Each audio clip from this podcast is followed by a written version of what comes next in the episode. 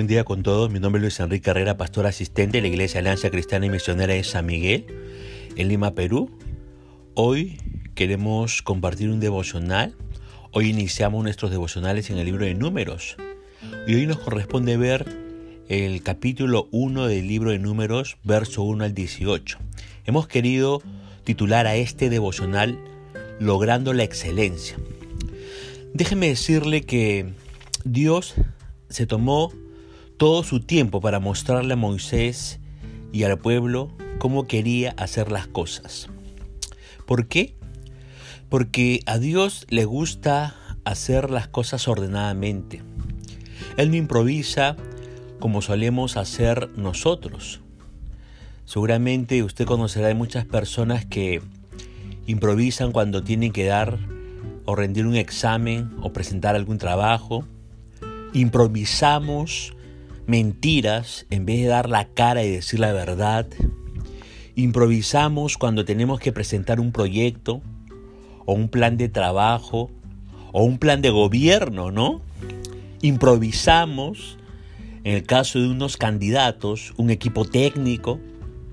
Algunos improvisan al momento de dirigir sus grupos pequeños o Grammys o células. Improvisamos oraciones cuando nos dicen tú, tu hermano, tu hermana, ¿no? ¿Podrías orar por esto o por aquello? Pero ¿sabe qué? Dios no improvisa. Porque Dios es un Dios de excelencia. Él siempre nos lleva de lo bueno a lo mejor y de lo mejor a lo excelente. Todos nosotros hemos, eh, somos hechos a la imagen y semejanza de Dios. Y esto nos hace capaces de conseguir una vida de excelencia. Ser el mejor, fíjese, no es pecado, pero sí requiere de mucho esfuerzo y dedicación. Dios, usted recordará, sacó a su gente de la esclavitud en Egipto y quería que fuera un pueblo suyo. Por esta razón le dio leyes, estatutos y una forma administrativa a través del diezmo que le permita no solo sostenerse, sino cada día ser el mejor entre los demás pueblos. La forma de vida en el desierto no era fácil. En los tiempos de la travesía del pueblo por el desierto tenía que aprender a defenderse. Era la ley del más fuerte. Los pueblos eran nómadas, por lo tanto su pelea diaria era conquistar buenas tierras dotadas de fuentes de agua donde, de donde poder permanecer por algún tiempo. Ah, de, de allí que pueblo débil pueblo que desaparecía. Y Dios quería formar al pueblo en el arte de la guerra. Y empieza a darles algunas instrucciones que les ayudaría a ser excelentes en esta nueva actividad. Ir a la guerra, usted sabe, no es sentarse a tomar un café. Los enemigos eran poderosos y las responsabilidades grandes. Sin duda, Dios quería que todos los que salieran fueran hombres preparados en este arte de la guerra.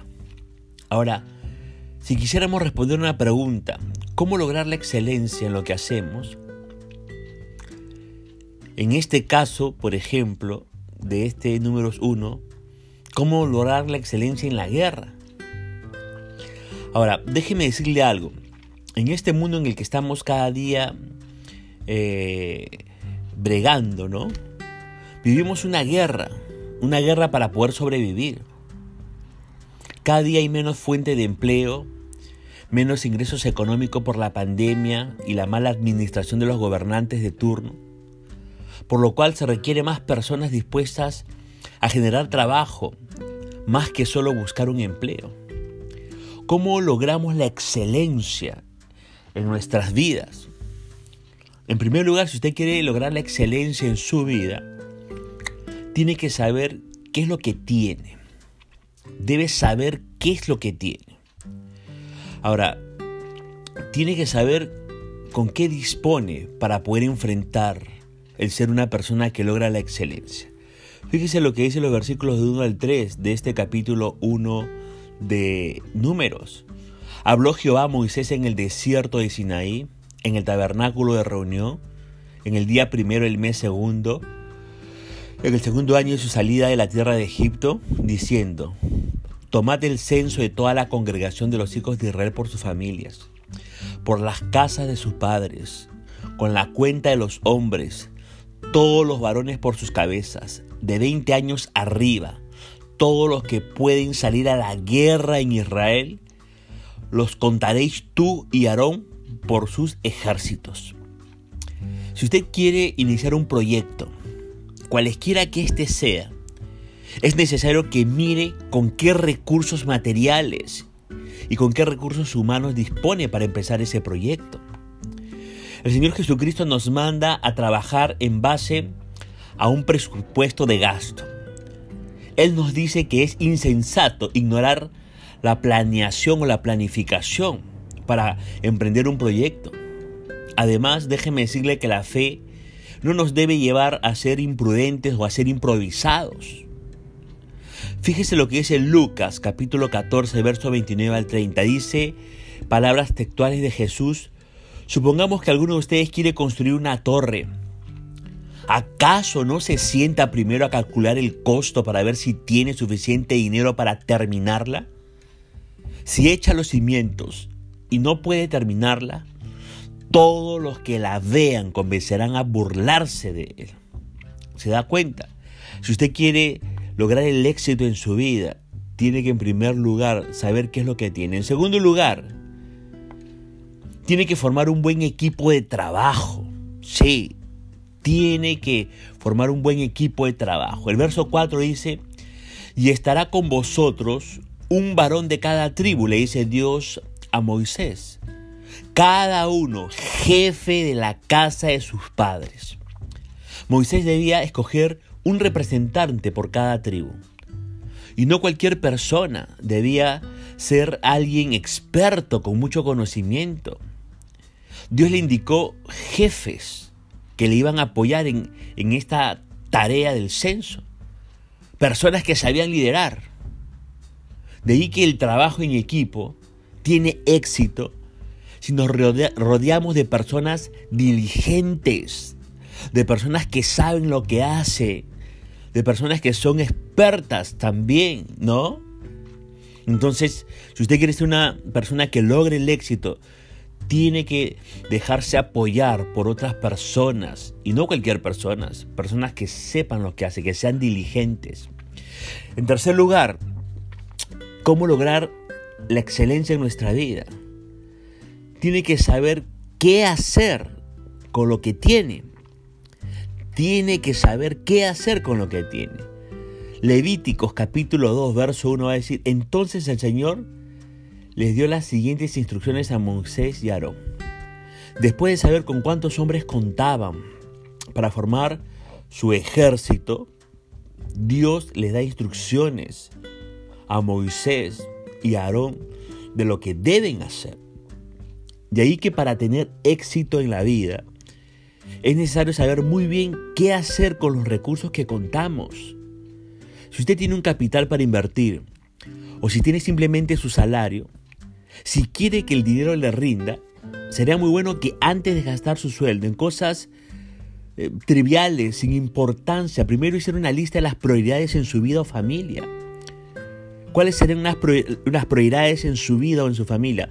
Pagar los servicios, los arriendos, los estudios de sus hijos, la alimentación de su hogar, tener un ahorro para imprevistos, etc. ¿Verdad? Tiene que saber qué hacer con lo que tiene para poder usted lograr el éxito en su vida. En cuarto lugar, ¿qué, ¿cómo logramos el éxito en nuestra vida? Bueno, hay que organizar muy bien los recursos con los que se cuenta sobre todo con el recurso humano. Organizar muy bien los recursos con los que contamos, sobre todo los recursos humanos. Fíjese lo que dice Levíticos capítulo 1, verso 44 al 50. Moisés, Aarón y los doce jefes de Israel anotaron a estos hombres agrupados de acuerdo a su familia patriarcal todos los hombres de Israel que tenían 20 años o más y que eran aptos para la guerra fueron registrados por familia. En total sumaban 603.550. Pero este total no incluía a los levitas, porque el Señor le había dicho a Moisés, no incluyas a la tribu de Leví en la lista. no los cuentes con el resto de los israelitas. Ponga a los levitas a cargo del tabernáculo del pacto, así como del mobiliario y sus accesorios. Jehová de los ejércitos, el Dios de las Biblias, de las Escrituras, para tener un pueblo exitoso, inicialmente organizó tres grupos. Soldados, equipo de trabajo y un grupo de sacerdotes que se encargaba de la parte espiritual. Ahora, algo es cierto. Si usted quiere lograr el éxito, tiene que organizar muy bien los recursos con los que cuenta, sobre todo cómo puede usted distribuir adecuadamente el recurso humano con las capacidades, dones, talentos, capacidades que puedan tener. Ahora, algo es cierto, no importa cuán preparado esté humanamente, siempre eh, considera o considere que sin Jesucristo nada podemos hacer. Por eso Juan 5, Juan 15, Juan capítulo 15, verso 5 dice, porque separados de mí no pueden hacer nada. ¿Se da cuenta? Todo proyecto que tengamos nosotros que querer embarcarnos tiene que ser dirigido por el Señor y tenemos que ser en la dependencia del Señor. Ahora, con un buen orden, un buen equipo de trabajo y la intervención sobrenatural de nuestro Señor Jesucristo, tenemos una vida de excelencia asegurada.